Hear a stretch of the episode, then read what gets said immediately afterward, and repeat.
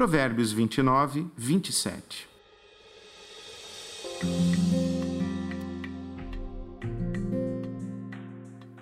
O justo despreza o injusto, o perverso despreza o íntegro.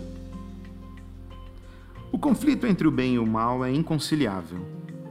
Por definição, luz e trevas não convivem, não podem conviver. Este é o conceito de jugo desigual, desenvolvido pelo apóstolo Paulo.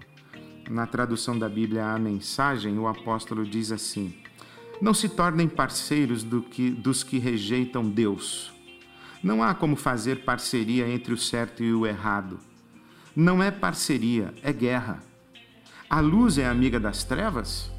Cristo passeia com o diabo? A verdade e a mentira andam de mãos dadas? Quem pensaria em impor ídolos pagãos no templo santo de Deus? Pois é exatamente o que somos, cada um de nós é um templo e Deus vive em nós.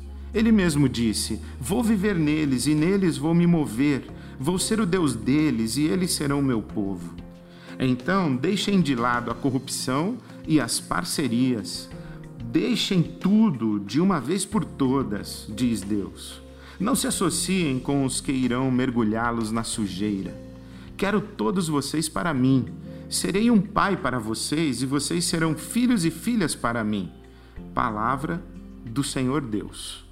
E mais um provérbio sobre viver, porque viver é mais que sobreviver.